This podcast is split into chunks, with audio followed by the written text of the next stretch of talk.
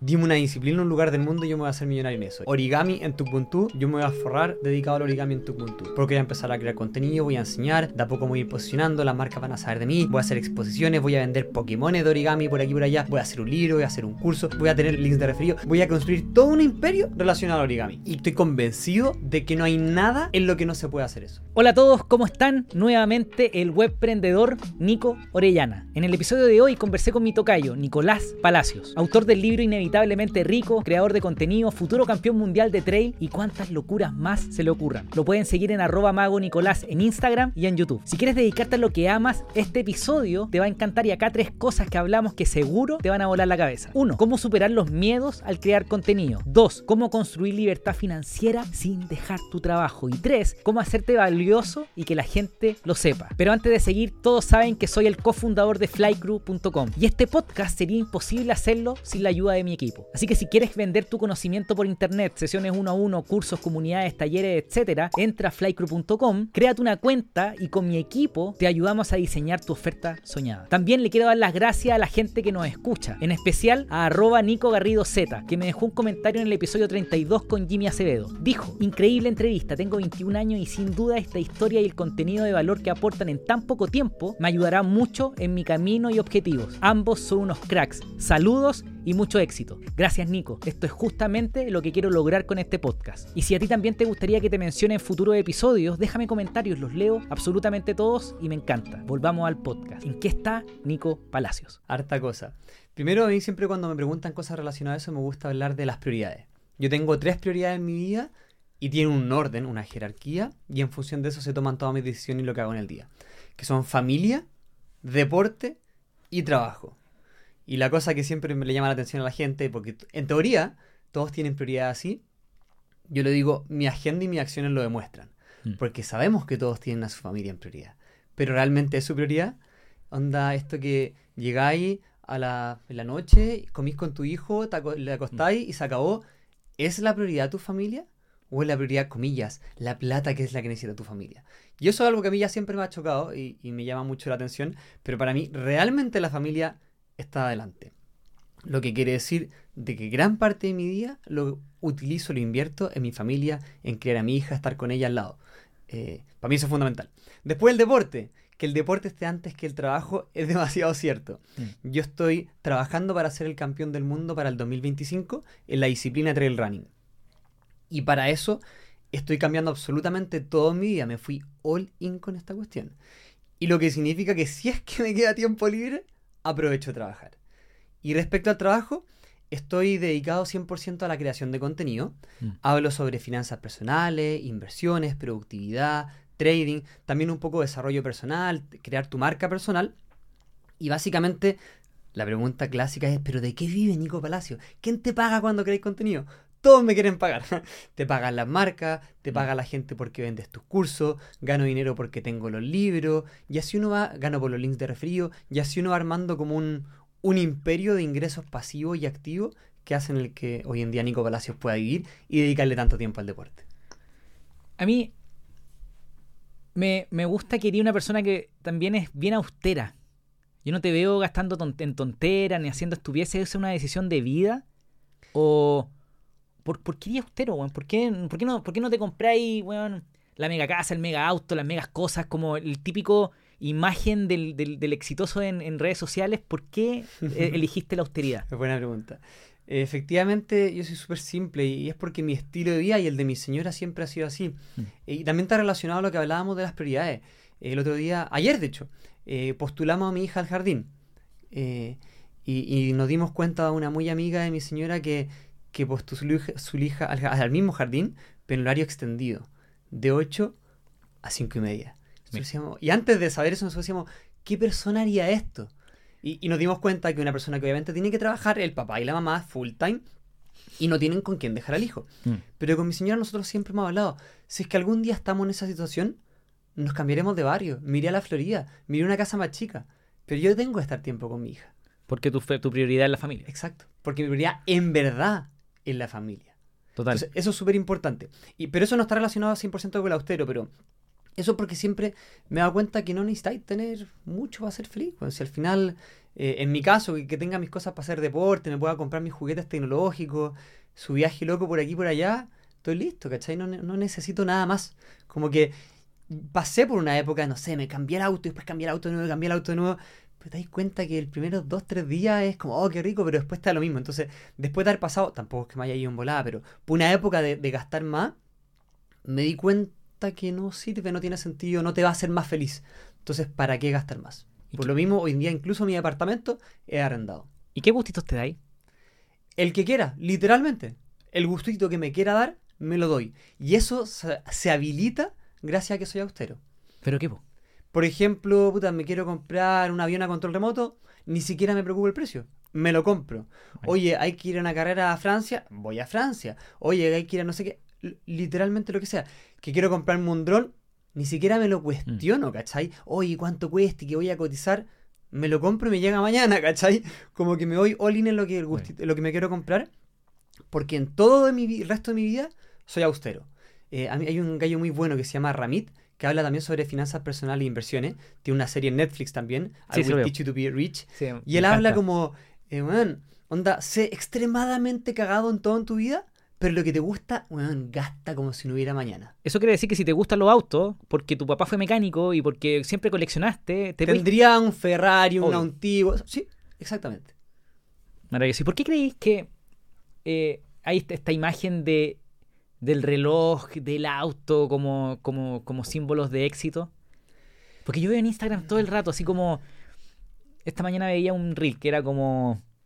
eh, tú estás triste, o sea, tú estás feliz, pero yo estoy en un Porsche 911. Como, y como, es como video Me motivacional. encanta Eso sí. Y tenía muchos likes. Y yo, Sí. ¿pero por qué los cabros o, o- o la gente en redes cae como en ese. Eh, la, la media, la televisión, como que te muestra que, que eso es lo necesario. Pero, pero lo, que, lo que realmente me encanta cuando la gente me habla como esas temáticas es lo que está atrás. ¿Qué está detrás de ese Porsche? ¿Qué está detrás de ese reloj? Más allá de todos los miedos e inseguridades de las personas que necesitan demostrarlo. Me refiero a la situación financiera, que es lo que yo más hablo. Esa persona, lo más probable es que esté endeudada. Y probablemente yo pueda tener ese Porsche sin endeudarme y la otra persona no, pero él se siente más bacán y cree que está mejor que yo. La gente se deja guiar por lo que ve. Pero cuando ves a grandes millonarios, de hecho, la polerita así estándar, bueno, la que todos tienen, no están con que Gucci, que ni siquiera sé las marcas, así que no- Louis Vuitton, no están con nada de eso, no les importa, ¿cachai? No lo necesitan, no tienen que aparentarlo. Y a la vez también se dieron cuenta que la felicidad no es tan tener esas cosas. Pero las personas como que, que ven tele y, y son más aspiracionales, creen que es lo que necesitan para demostrar al resto, mira, me va bien. Pero muchas veces están sacrificando su propia libertad por conseguir esas cosas. Su libertad financiera. Y cuando, tiene que ver con quizás cuando no tenéis nada y queréis tener un poquito. ¿Cómo, cómo, cómo hacía ese primer salto? Hablemos del hacerte valioso. ¿Cómo dais ese primer salto de no tengo nada? Cabro, imagínate, un cabro humilde de regiones que no tiene nada y que sueña con tener.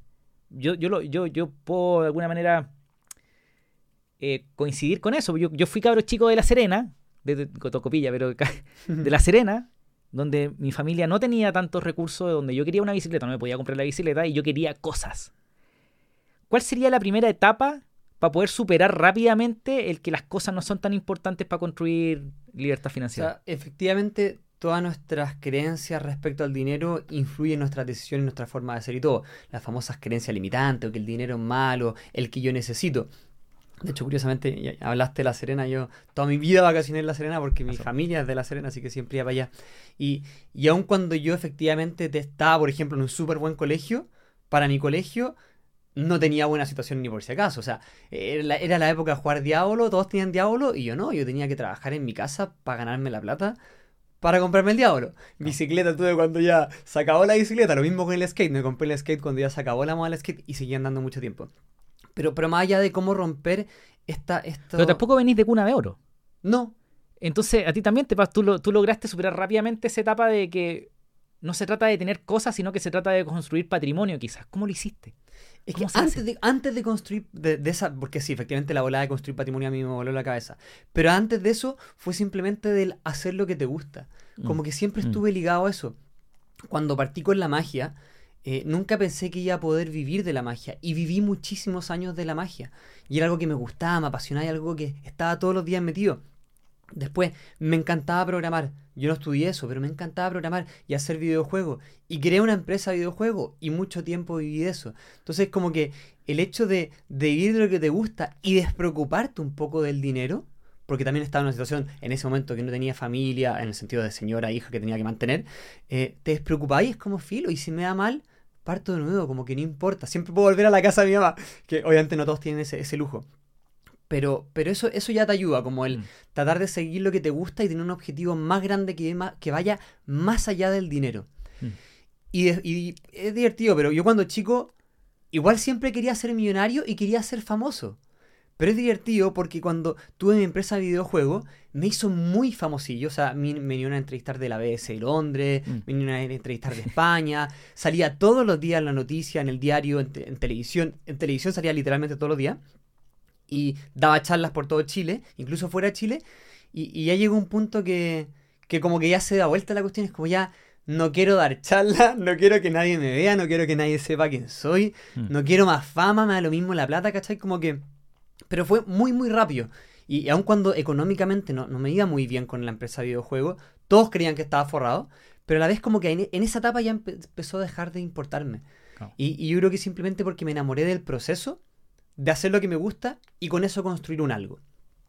Después comenzó la etapa de, de finanzas personales, de inversiones, de criptomonedas, y ahí cuando descubrí cómo realmente se construye patrimonio, que ya eso ya no podía ser más obvio. O sea, si decido, voy a hacer el ejemplo ridículo, no, no se lo tomen literal, pero si decido no tomarme un café, el impacto que va a tener en mi número al final de mi libertad financiera, cuando te das cuenta de eso es como chuta.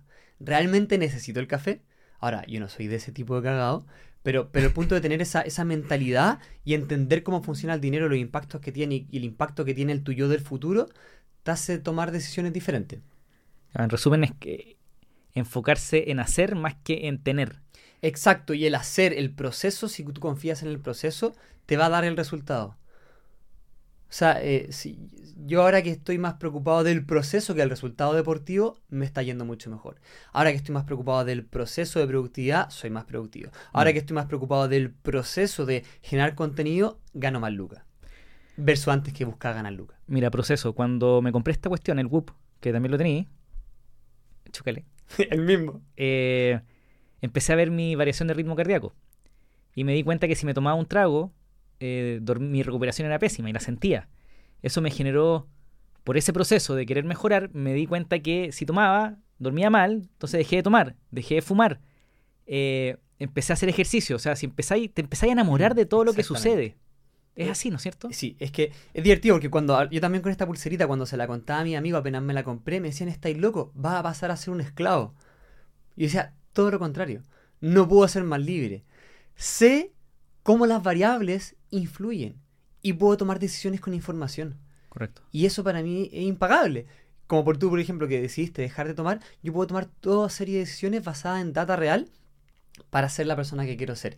Y que no sea simplemente un, un aleatorio, un que la vida me llevó, es que el destino, es que, es que el gobierno, es que lo que sea. No, yo tomo las decisiones de quién es y quién va a convertirse en Nicolás Palacio. Ok, hacer. Ojalá lo que te gusta. Tengo 20 años. ¿Cómo encuentro qué hacer? Excelente pregunta, gracias. a, a mí me encanta la metodología de experimentar. Mm. Yo eh, puta, hice magia, entrené el oro, hice clases en universidad de videojuegos, de emprendimiento, de robótica, de liderazgo, de finanzas, de estadística, hice clases personales, eh, trabajé como asesor de marketing digital, trabajé haciendo página web, trabajé como programador, andaba en monociclo, Ironman, triatlón, una cantidad de tonteras. O sea, experimentar. ¿Qué me refiero con eso? Mm. tú tienes que probar muchas cosas en la vida y ver cuáles te gustan más y a la vez en cuáles tienen mejor predisposición genética para que te vaya mejor. Porque si tú no has probado algo, no sabes si eres bueno o no, no sabes si te va a gustar o no. Mientras más cosas hagas tú y mientras más cosas pruebas, uno más oportunidades va a tener de encontrar lo que te gusta, pero lo otro es que vaya a tener una, una mentalidad flexible de salir de tu zona de confort que te va a ayudar en toda la vida. Y a la vez también me he dado cuenta que cuando tú sabes de muchas cosas diferentes, como bien lo dice Steve Jobs en su charla Connecting Dots, vas a lograr conectarlo de una forma y hacer algo increíble que nadie más que tú va a poder hacer porque nadie más que tú hizo que triatlón, que tiene un loro, que andaba monociclo, por decir algo ridículo. ¿Y tú cuando tenías 15 años, qué hacías? Cuando tenía 15 años lo que más hacía era andar en skate, jugar Worms Armageddon, jugar Tony Hawk, eh, hacía página web me, y desarmaba todo tipo de juguetes y hacía robots. Mi sueño era tener un kit de robótica, pero no tuve hasta los 18. ¿Y cuál fue la primera, como emprendimiento, lo primero que te hizo ganar plata?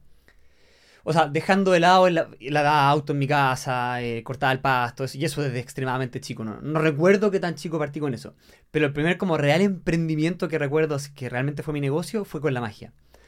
Cuando tenía 13 años hice el primer cumpleaños animado a mi prima de 8. Ok. Pues creo que... Podría ser, un mago podría parecerse un actor. Sí, totalmente. Digamos, mago actor, porque animáis, ¿no es cierto? Comunicáis. Eh, amante de la tecnología, seguramente, ¿no es cierto? Con la robótica, las páginas web. Todo. Amo la tecnología. ¿Deporte partiste joven o partiste viejo? Partí súper viejo a los 27, aun Perfecto. cuando desde muy chico yo iba a los cerros con mi papá los fines de semana, como que paramos a los 15 que, que mis papás se Mm. separaron, y después estaba en el skate, snowboard, no hice nada, y a los 27 partí con el trail running de vuelta. Es, es un, es un es un patrón. Yo creo que toda la gente que le va bien, los emprendedores que hacen cosas power, se enfocan en hacer, en hacer las cosas que les gustan. y yo Hacer creo que ahí las está, cosas pasen.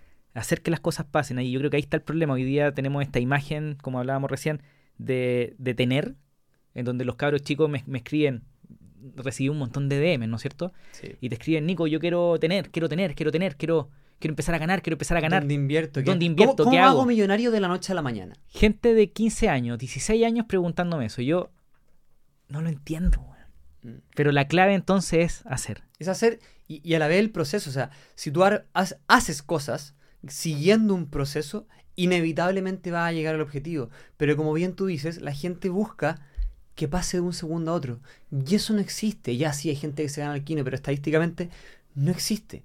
Por ende, tienes que hacer un proceso y seguir y hacer que las cosas pasen. Si no, no van a pasar. Total. ¿Y cuándo te diste cuenta que podías hacerte valioso? Más valioso de lo que obviamente la persona, por respirar, es un, Hmm. es un ser humano valioso, ¿no es cierto? Sí, Pero ser siempre- valioso en el mercado. Exacto, yo siempre hablo de, hablo de ser valioso como un producto económico en una eh, sociedad que te ve el valor en función de la economía. Efectivamente, en función de personas, todos somos valiosos.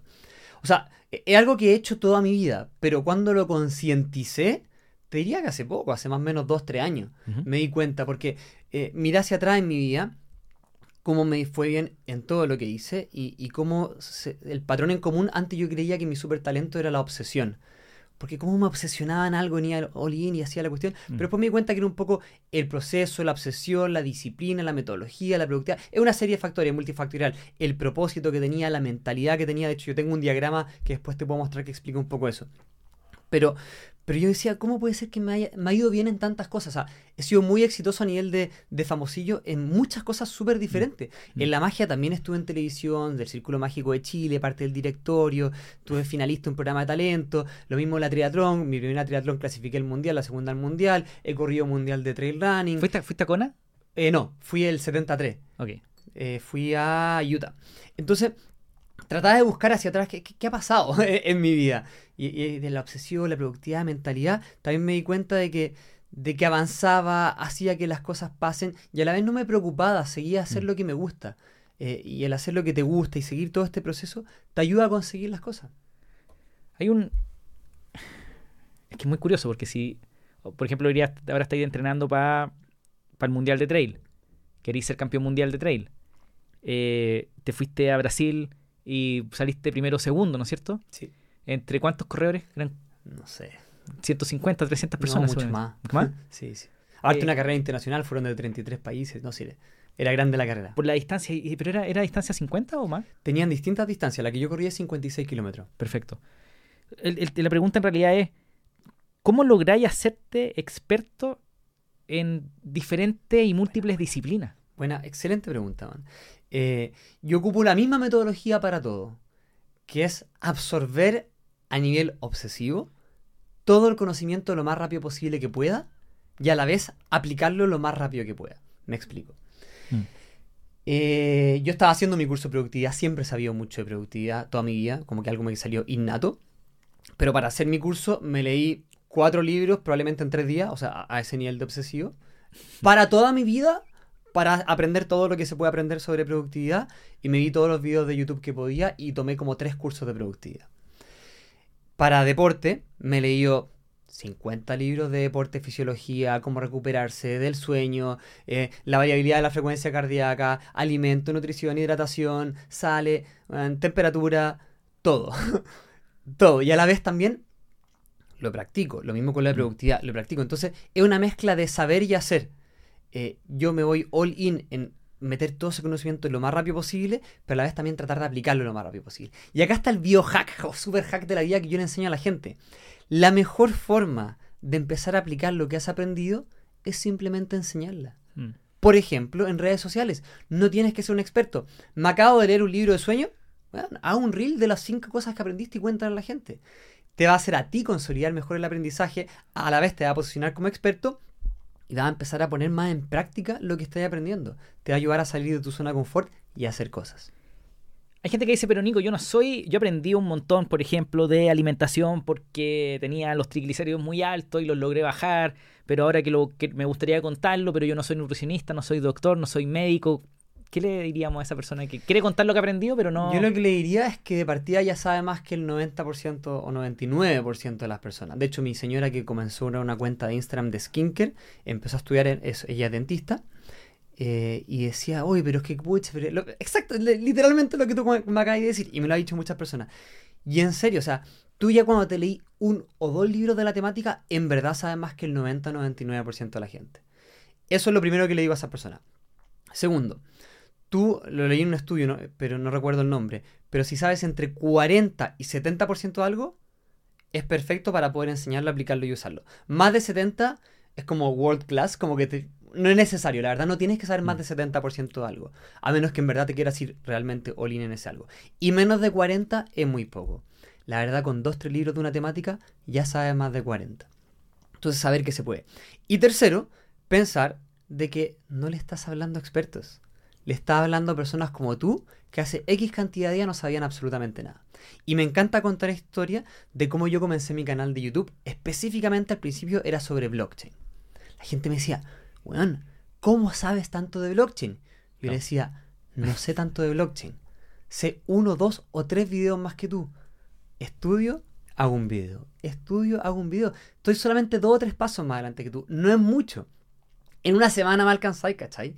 Pero, pero el otro, la gente que está al otro lado sabe menos. Por ende, persona que tiene miedo de crear contenido y explicarle a la gente porque sabe muy poco, la persona que está al otro lado sabe menos. ¿Y cuál- Yo, yo lo he pensado. este, ¿Viste esa película Atrápame si puedes? Catch Me If. You Can de Leo DiCaprio. Sí. Donde se, el, el loco era un, como dicen los gringos, un con artist. Era un gallo que era pero experto del, Sí, del como fraude, estafa, ¿eh? de la estafa. Entonces de repente él va a hacer clase en una universidad, se hace pasar por el profesor. Y, la única, y esto es, es historia real. Y luego lo entrevistaban, le preguntaban cómo lo, cómo lo hacía y él lo único que hacía era leerse el capítulo que venía antes de la próxima clase y se la enseñaba a sus compañeros. Así es. Con todo esto, ok. Ahora que me estoy metiendo cada vez más en contenido, como creador de contenido también, eh, me pregunto cuál es la línea entre, entre el vende humo Mm. y el que no vende humo. Que también mucha gente, Sí. también es un pares, como yo no quiero ser un vende humo, no quiero ser el gurú de internet, no quiero ser falso. ¿Cuál es la diferencia? Pero Bueno, es una buena pregunta. Primero hablamos de, del enseñar. Y, y después creo que hay otra línea para ya al empezar a cobrar. Porque efectivamente tenéis que avanzar un poco más para tener la confianza de a la vez empezar a cobrar por tu servicio. Sin embargo, igual insisto, si tú sabís un poquito más que el resto, podrías cobrar por servicio porque estás agregando valor de algo que el resto de las personas no saben. Ahora, tenéis que ser súper transparente con lo que puedes y no puedes hacer. Por ejemplo, mi señora dice, yo no soy dermatóloga, todo este tipo de cosas no las trato. Si tú llegáis con esto, yo te voy a derivar a un doctor, te voy a derivar a un profesional de la salud que te va a tratar en función de eso. Mm. Entonces también creo que lamentablemente esa línea es difícil definirla, está más basada en la ética de cada una de las personas. Eh, y, y también muchas veces uno puede creer que no vende humo y otros están a creer que vende humo y otros que sí que no. Como que van a haber decisiones. Entonces, por eso te digo, la línea no es estática, es difusa y cada uno tiene distintas líneas. Depende de cada uno. Y para dar el salto, eh, como siempre, es atreverse, pero, pero es difícil. Eh, no hay una respuesta que te pueda decir de aquí para allá el vende humo, de aquí para allá no. Creo que, creo que la única forma que te podría definir esa línea es con la, la realidad genuina de querer ayudar a la otra persona. O sea, actuar bien. Así como una decisión personal. Exacto. Como yo en verdad, con esto, lo que sea que te voy a cobrar o enseñar, realmente te quiero ayudar. Total. Independiente que me estés pagando, obviamente lo hago porque quiero ganar plata, pero yo en verdad, la gente que toma mi curso de productividad, en verdad les quiero cambiar la vida. En verdad quiero que ellos sean más productivos y puedan ganar más plata o tengan más tiempo o los dos. Dime si estáis de acuerdo. Yo creo que la- esto me lo estoy preguntando, es un work in progress. Eh, y de hecho escucho hartos podcasts y algo que se preguntan muchos creadores de contenido hoy día, porque gracias a los algoritmos nos permiten crecer muy rápido, cosa que hace cinco años no se podía. O sea, tú, tú tenías muchos seguidores porque erais famoso afuera de Internet. Hoy día están los Internet famous más, más Sí, populares que nunca. Eh, y yo creo que evitar vender humo es básicamente no ofrecer sal- salsas secretas, porque no existen, ¿no es Ah, cierto? mm, ¿Puede ser? totalmente. Entonces, si no, no te puedo decir, oye, eh, en 30 días haz esto y te vayas a ser millonario. O en 30 días haz esto y vayas a ser musculoso. Porque es imposible. No existe la salsa secreta, ¿no es cierto? Totalmente. De hecho, eh, a mí me pasa mucho con mi curso de trading, porque la gente lamentablemente cree que el trading es para hacerse millonario de la noche a la mañana. Trading es una maratón, no una sprint. Mm. Y me preguntan, oye, con tu curso de trading, eh, ¿me voy a hacer millonario? No. Oye, ¿voy a ganar plata? No. Eh, oye, ¿voy a saber todo lo que tengo que saber? Sí. pero eso no, y de nuevo se lo digo explícito, pero eso no te va a asegurar de que vas a ganar dinero. Y para mí, esa es la pequeña línea del vende humo no. Que el vende humo te dice, no, buen cómpralo si te vas a forrar. Exacto. Yo veía un video de. Hay un, hay un canal que me encanta que se llama Coffee Sila. Sí, lo cacho. Es bacán. Es un loco que desmascara a los vende humo, Seco. a los con artists. Seco. Y, y me gusta verlo porque jamás quiero caer en eso. Entonces trato de entender cómo el, el desmascarador de vende humo más grande del ¿Cómo lo mundo. descifra? cómo los descifra. Y había un, un video de, de Gran Cardón, que es un gallo medio vende humo también, que estaba vendiendo algo y le preguntan, oye, pero ¿qué pasa si la persona que lo quiere comprar es la última plata que le queda? ¿Son los últimos mil dólares que les queda? ¿Viene la Navidad? ¿Se gasta o no se gasta la plata en, en este evento, curso, lo que sea? Y el gallo decía, no, que se lo gaste en mi curso. Entonces ya eso ya era manipulación No, sí, es demasiado. absurda. Ya, estamos de acuerdo en eso. ¿Y qué, qué pasa con los... Cuando hay expertos que no logran construir audiencia y ven a alguien construir audiencia y de alguna manera generar más que ellos como expertos, estos expertos se enojan. Totalmente. Y pasa todos los días. Y, y son haters. Es como van y te dicen, oye, ¿qué sabes tú de nutrición? ¿Qué sabes tú de deporte? ¿Qué sabes tú de fisiología? Incluso le pasa a los deportistas Totalmente. a los que ganan, a los que hacen podio, a los, a los que representan a Chile. Dicen, no, yo no entiendo por qué las marcas no apoyan al deporte. ¿Qué le diríais a, a esos expertos haters? De- tienen que entender de que las reglas del juego cambiaron y no por conocimiento va a ser la cantidad de seguidores que tienes, Mm. sino por cómo cuenta historia, por cómo enseñas, por cómo agregas valor a este valioso y que el mundo lo sepa. Esa es la clave. De hecho, también algo que converso mucho con mi señora relacionado a, a, cómo los dermatólogos odian a la gente que están hablando de skincare.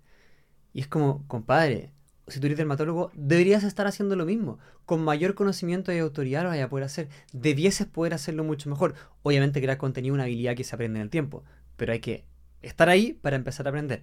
Eh, de hecho, para impulsar a mi señora, que también tenía todos estos miedos de partir, yo era el peperillo que le decía al video, al video, hoy día voy a hacer el video, no, me voy a quedar acá al lado tuyo hasta acá tu primer video, haz tu tu video, súbelo, súbelo, súbelo, guaño te lo voy a subir. Lo subimos y le dije, listo, acabas de grabar tu primer peor video de la vida.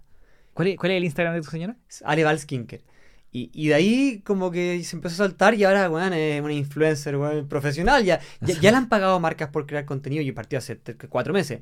Ya le han invitado a como cinco eventos. O sea, ya está posicionada en un mundo que hace cuatro meses nadie sabe quién era. Y le cambió la vida para siempre, ¿no? Obvio, porque ahora se puede adaptar mucho mejor también a mi estilo de vida. Yo puedo trabajar en cualquier lugar, como dentista, está ahí fijo. Bueno, eso, eso, ese es el punto de que la familia esté como en la misma. po. En donde ambos pueden de alguna manera vivir remoto, no tener que que depender estén del... alineados en lo que quieran conseguir y, y que puedan moverse juntos sin esos problemas. No, yo digo en el, en el alma de tu señora. ¿Has visto un cambio Sí. creando contenido? ¿Me lo, Totalmente. podéis- me lo podéis describir? Lo que Mira. se ve de afuera, obviamente le puedo preguntar a ella después, Obvio. pero Ah, Hay un tema de autorrealización. Sí o sí. Hay un tema de, weón, logré hacer esto que no pensé que podía hacer. Hay un tema de superar los miedos, salir de la zona de confort. O sea, se, se le ve esa chispeza, esa felicidad. Bueno, hoy día llegué a 6000. Onda, no, pu- cabra chica con juguete nuevo. Onda, eh, en verdad les cambia la vida. Y también hay frustración a veces, ¿o no? Sí. Oye, este video no le fue, sobre todo al más al principio, este video no le fue tan bien, quizás la estoy cagando, oye, quizás hice el ridículo, y si bajo este video, claramente sí. Como todo en la vida, hay alto y bajo, y como todo en la vida, también lo conversábamos un poco antes, pero tú, te- la idea es que ojalá vivas de lo que más te gusta hacer, lo que más amáis, pero eso no quiere decir de que el 100% de las cosas que hagáis van a ser cosas que te van a gustar, van a haber cosas que no te van a gustar, y probablemente muchas. Yo digo emprender es una mierda, Bueno, tal cual. pero me encanta. sí, De hecho, he pensado ponerle este podcast emprender es una mierda, pero es buen nombre, es súper buen nombre. quizás con un como El icono de... censurarlo, porque No, si porque no... voy a ocupar el emoticón de, De la caca. Porque efectivamente, emprender te permite muchas veces eh, vivir de lo que amamos, pero eso no quiere decir que todo lo que haces lo vas a amar, porque probablemente el 90% lo vaya a odiar. Exacto. ¿Cuáles son los... Te, te pregunto, me quedo con tu señora porque lo, lo estáis viendo de cerca, ese proceso de partir creando contenido. Desde cero. ¿No es cierto que que lo, lo estáis viendo de cerca ahora? ¿Cuál crees tú que son esos primeros miedos que tienen que superar un creador de contenido para lanzarse? No sé suficiente. No sé cómo partir técnicamente en el sentido de qué hago. Tercero, eh, eh, como que no me atrevo a hacer el primer video. Cuarto, buscar la perfección. No, es que, weón, tengo que la super cámara y el super no sé qué. Y yo, por suerte, siempre la gente que me pregunta eso y también se lo mostraba a mi señora, le dije, ¿te acordáis de los primeros videos de YouTube que yo hacía? Una webcam de mierda, con mi señora atrás estudiando y mi loro atrás chillando. Yo, un robot así. Hola, soy Nicolás y ahora les voy a hablar de blockchain. Blockchain es una tecnología, y le- de hecho, mirando para allá, no a la cámara, ¿cachai? Entonces, como, tenéis que partir, porque así te vas a soltar. Y también, de hecho, mi señora en esa época de YouTube, y ahora lo entiende, me decía, pero ¿por qué no te compré una mejor cámara? Y le decía, cuando esto sea negocio, actualizaré la cámara. Ahora es Mm. más importante hacer y ver para dónde me lleva esto. Cuando yo partí el podcast, hice, si no me equivoco, ocho episodios online. Por, por, por Zoom, por videollamada. Y dije, cuando partí dije, yo no me voy a armar el, el- el estudio hasta que sepa que lo quiero hacer. Sí, que estoy lanzado, gusta, que... que- me gusta, que... Y cuando dije, esta cuestión me encanta, me fui a Olympus. Compré, Lógico. me armé un estudio. Ok. ¿Y qué pasa con el...? Dos preguntas. Eh, una primero, por supuesto. ¿Qué pasa si la vertical en la que te metiste creando contenido es difícil de monetizar? Bueno, yo considero que todo es monetizable y esto yo lo digo y estoy convencido. Dime una disciplina en un lugar del mundo y yo me voy a hacer millonario en eso. Yo siempre doy el ejemplo, origami en Tukbuntu, yo me voy a forrar dedicado al origami en Tukbuntu. Porque voy a empezar a crear contenido, voy a enseñar, de a poco me voy a ir posicionando, las marcas van a saber de mí, voy a hacer exposiciones, voy a vender Pokémones de origami por aquí y por allá, voy a hacer un libro, voy a hacer un curso y así voy a, voy a tener links de referido, voy a construir todo un imperio relacionado al origami. Y estoy convencido de que no hay nada en lo que no se puede hacer eso. Pero hay gente que se, se pone ansiosa porque no ven resultados rápidos. Si estáis creando contenido, lleváis seis meses creando contenido, imagínate que tu audiencia ya ha crecido harto, 50.000, 100.000 seguidores en diferentes canales, estáis en LinkedIn, estáis en YouTube, estáis en Instagram, etcétera, pero no estáis haciendo plata. Eso yo me atrevo a decir que es lo que le pasa a la mayoría. Sí. Porque la mayoría no sabe monetizar. Y ahí es donde lamentablemente va a tener que aprender a monetizar. ¿Y cuál es el Eso, eso también es una habilidad y también es una disciplina y también tienes que estudiarlo. Ya, imagínate que una persona que creció su audiencia, con contenido valioso, contenido power, contenido bonito que le gusta, está feliz, está creciendo, 6.000 seguidores, 60.000 seguidores, 70.000 seguidores. Y llega un punto que dice, ya, pero yo me quiero dedicar a esto, pero no estoy ganando ni uno. Ese punto puede ser eh, importante porque o puede abandonar o puede continuar. Totalmente. ¿Cuál sería lo primero que un creador de contenido valioso podría hacer para empezar el camino de monetizar? Creo que una de las cosas más fáciles es como ya una asesoría personal de lo que sea que tú hables, enseñes, eduques. Eh, creo que lo más sencillo. ¿Buscar un mentor, buscar a alguien? No, tú ser el mentor, asesor de alguien. O sea, tú realizar consultoría para que las... No sé, yo hablo de finanzas personales. Oye, dale, te voy a ayudar a armar tu portafolio. Mi señora habla de skincare, te voy a armar tu rutina de skincare. Eh, otra persona habla sobre nutrición, voy a armar tu plan de nutrición. O sea, sesiones uno a uno personalizadas. Exactamente, sesiones uno a uno personalizadas para la persona. Creo que es la forma más fácil de partir ganando dinero. Lo, lo segundo son los cursos online. Mm. Y para eso hay que estudiar cómo se hace un curso online, tener una plataforma donde, donde montar tu curso online, eh, saber cómo es el método de pago de esta plataforma. Mm. Eh, y tení todo, es que tenéis que pensar en la ventaja increíble en la que estáis. Yo siempre me gusta, me gusta el ejemplo porque fue una de las mentorías one-on-one que yo tengo. Un alumno me, me dijo que quería tener un dojo. Yo le dije. ¿qué hace la mayoría de las personas? Arriendo el local, monta el dojo Mm. y empieza a hacer clase y no va nadie. ¿Qué es lo que yo recomiendo? Empieza a enseñar sobre esto en redes sociales, educa de cómo de la defensa, las diferentes técnicas, muestra la disciplina, muestra lo entretenido que es, y después de un tiempo monta un dojo. Se te va a llenar. Se te va a llenar. Entonces, esta persona que ya llegó a esta cantidad de seguidores, tienes todas las ventajas, tiene resuelto el marketing, entre comillas. Entonces, solamente tiene que empezar a, a demostrar que, oye, hay servicios que puedes pagar para llegar al siguiente nivel de lo que sea que estoy enseñando o aprendiendo. Y eso puede ser con cursos, sesiones one-on-one. También otra forma muy fácil de monetizar es con links de referido. No existen para todo, pero muchas cosas tienen links de referido. ¿Qué son los links de referido? Básicamente, bájate la aplicación de Rational, cómprate el libro acá, usa esta crema de este lugar, anda a preguntarle a no sé qué. Ya, ya hasta pueden ser así de simple, anda. Bueno, yo le digo a mi kinesiólogo, oye, va Juanito Pérez y Perico Los Palotes a tu sesión, págame mi comisión. O sea, así de manual puedo hacerlo, derivando gente de un profesional a otro. Claro, si tenéis, si creáis contenido, tenéis una gran audiencia y tenéis productos que genuinamente te gustan, podéis contactar a la empresa y decirle, oye, dame un link de referido porque te, porque te quiero, man- te quiero mandar gente. Exacto. Eh, por ejemplo, y, en Estados Unidos tú buscáis casi cualquier empresa y vais a encontrar el li- link de referido. Ledger, la billetera de criptomoneda, buscáis Ledger Affiliate Program y lo vais a encontrar. Skillshare, Skillshare Affiliate Program, Udemy, Udemy Affiliate Program, Binance y, as- y así con todo. Casi todo, las empresas más grandes lo tienen, a las más chicas los puedes contactar una a una. Y hay un consejo para los emprendedores que tienen tiendas o que venden productos que se levanten sus sistemas de afiliados y que los promocionen. Totalmente. Obviamente, o sea, es súper fácil. Hasta voy a hacerlo con un cupón de descuento que tenga el nombre de la persona y, y así es simple eh, contabilizarlo. Todas las personas que ocupan el cupón Nico Orellana, bueno, te voy a pagar tu comisión por eso. Y listo, así es fácil montarlo. El otro día yo miraba mi cuenta de, de afiliados de Amazon. Eh, muy bueno. Y poca plata. 350 dólares tenía. Y, y ganando, ¿por qué? Porque hice un post donde puse todos los elementos que uso en el, en el estudio. Ah, buena. Eh, así, Y un eh, post. un post. Cáchate. Y ha generado 350 dólares. Obviamente no es nada, pero... pero, si tú constantemente dijeras, oye, y todo mi equipo que uso Anda, lo pueden va. encontrar acá, Exacto. Puedo potenciarlo. po. mucho. Y me di la lata. Tengo, publiqué cuáles son los micrófonos, cuál es el cable, cuál es la cuestión, eh, cuál es el, el- el sistema, las cámaras que uso, los lentes. Y Ah. genera plata. Sí. Te voy a dar un pequeño tip para Amazon para que no te pase lo mismo que a mí. Por favor. Porque a mí me cortaron mi programa de afiliados de Amazon. ¿Por qué? tienes que decir explícitamente cuando pones un link, link de afiliados de Amazon. Perfecto. Yo solo puse el link y me lo cortaron. ¿Y lo pudiste recuperar o no? O sea, te cortan para siempre. Voy a tener que probar de nuevo, pero sí. O sea, quizás en un, si hago un post, ideal que al final ponga afiliados. Tan simple como el link de afiliados. Perfecto. Hay que decir explícitamente que de afiliado. Y finalmente yo creo que entonces es un camino. Ir probando, ir avanzando, ir monetizando. Ese, esa- esas primeras 10 lucas, 50 lucas, 100 dólares, da lo mismo. Son claves o no? Es que te, te empiezan a, a hacerte darte cuenta de que, de que está funcionando. Oh, hay gente que está dispuesta a pagar por esto.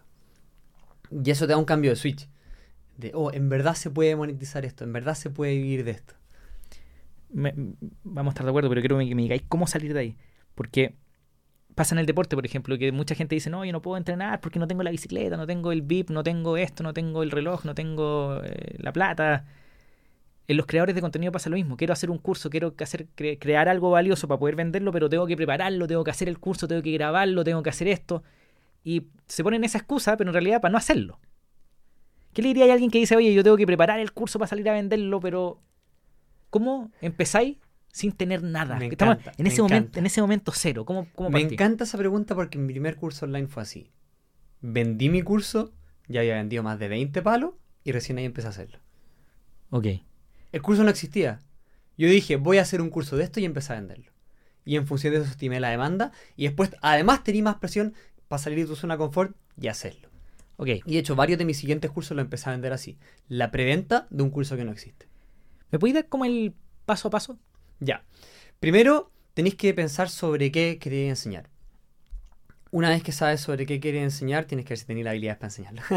y, si no las tienes, tienes que, seguir mejorando en esas habilidades. Segundo, yo por lo menos eh, me fijé de que al menos tenía el check técnico de, saber cómo se hacía. ¿Cuál es la dinámica? ¿Qué plataforma iba a ocupar? ¿Qué cámara iba a ocupar? Para hacerlo realidad, ¿cuáles son las cosas que necesito? Ya, esta plataforma, esta cámara y esto, listo. A muy grandes rasgos, ¿cuáles son las temáticas de las cuales voy a enseñar? Que obviamente no voy a decir todavía las clases uno a uno, pero voy a hablar de esto, esto, esto, esto. Ya, estas son las cuatro categorías de las cuales voy a enseñar en este curso y también porque la gente tenéis que decirle de qué le vaya a vender.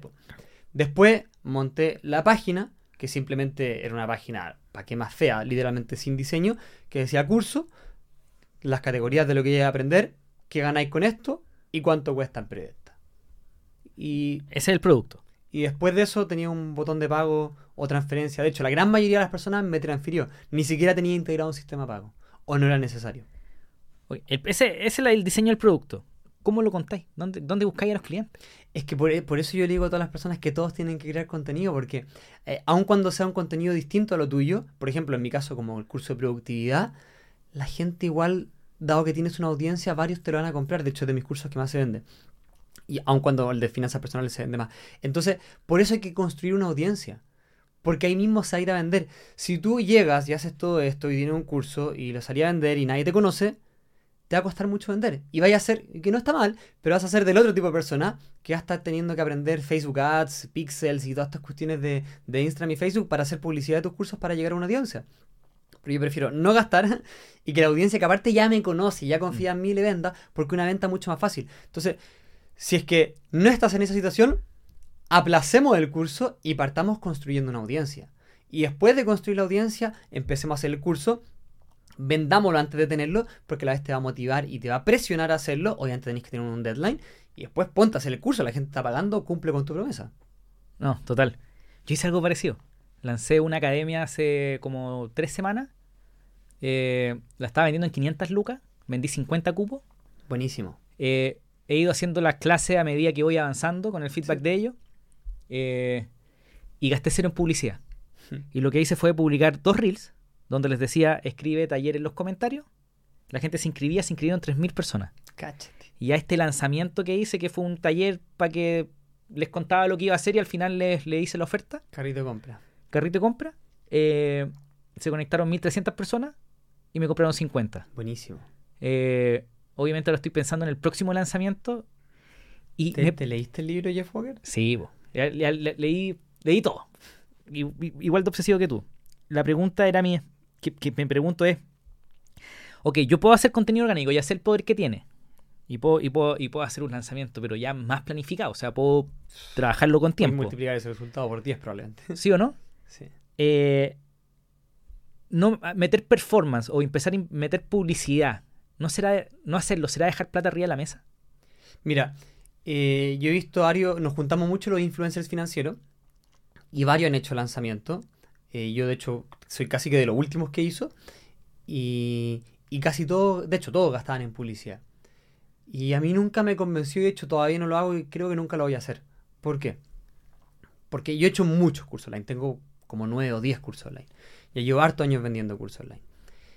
Y me doy cuenta de que la gente que compra mi curso online es la gente que me sigue, la gente que me conoce. Si tú vas y le mostráis un video a alguien que nunca me ha visto, y, y me pasa porque también igual medio cabro chico, dices, ¿qué hace ese pendejo chico? ¿Qué hace ese cabro chico? Anda, ¿qué hace chanta? Se vende humo. Eso es lo que van a pensar. Porque no me conocen. O sea, quizás... Por ende, la publicidad para mí hasta puede ser Mm. peor, me puede cagar. Porque me ha pasado, gastaron publicidad en un evento de lanzamiento que hice inmobiliario.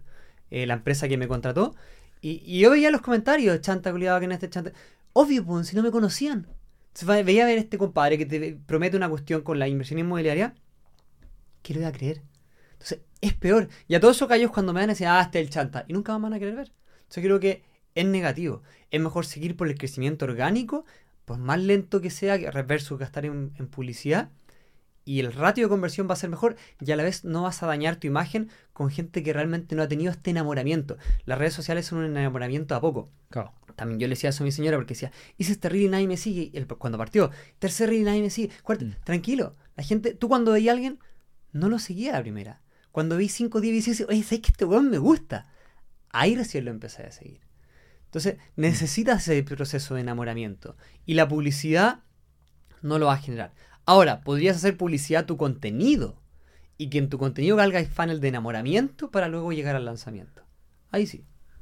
Ok, lo que me gusta, porque efectivamente, si tú te, Me ha pasado, yo he visto gente... O sea, cada vez que yo veo una persona que aparece en todas partes vendiendo algún tipo de cosa, un infoproducto especialmente, eh, baja de nivel. Baja... Está muy abundante quizás. Esa quizás es la palabra, como que está en, todas en todos lados. Ya no es tan especial y cre- pierde credibilidad. Totalmente. Por eso tenéis que enamorarlo a poco. Entonces, ok. Entonces quizás la publicidad, Yo soy apuntarla, publicidad. apuntarla quizás a contenido orgánico. Eso es lo único que con yo algún haría. call to action, es algo... mi único pero.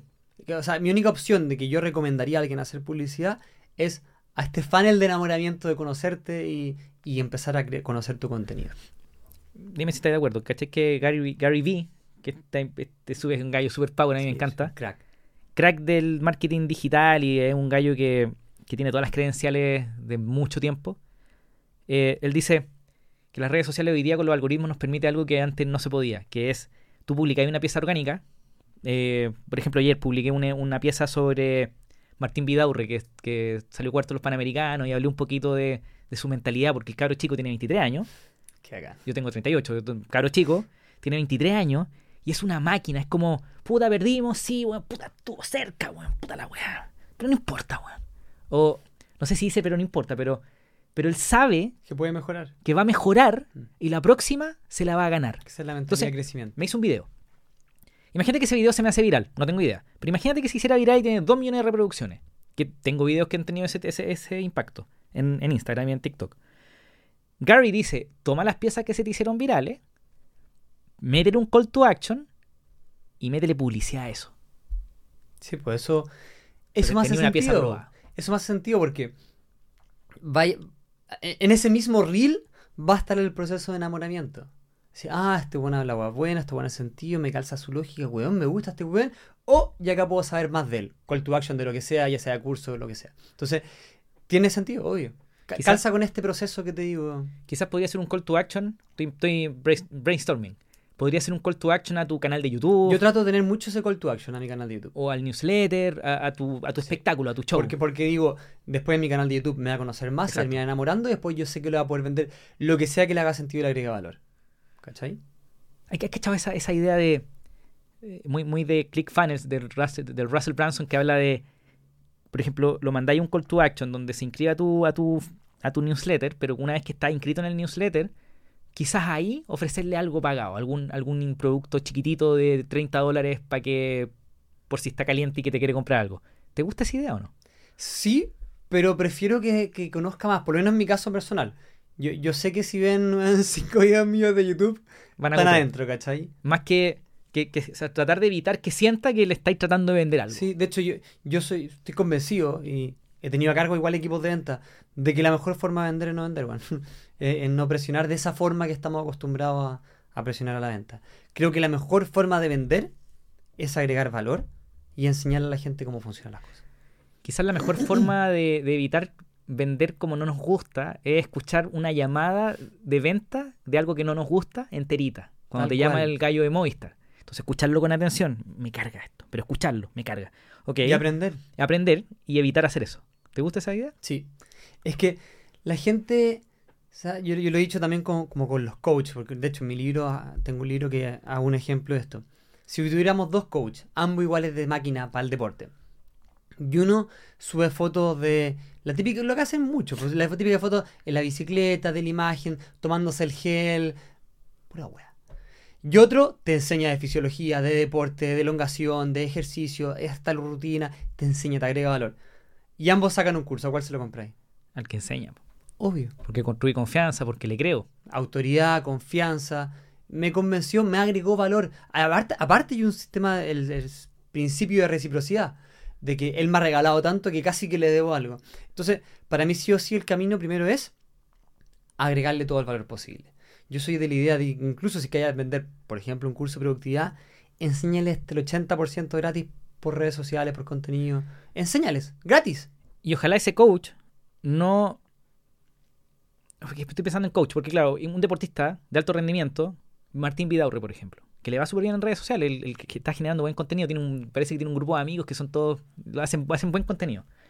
Y ha crecido no lo sigo, sé quién es, pero no lo sigo para ver qué hace. No, Porque la mayoría de los deportistas son pésimos en redes sociales. Lo hace bien, tiene como ciento y pico mil seguidores. Eh, el otro que lo hace bien es este paracaidista, el Sebastián Álvarez. Ya. Que también es, bueno, porque su disciplina es muy impresionante, ¿no es cierto? Como que atraviesa cierro, bueno.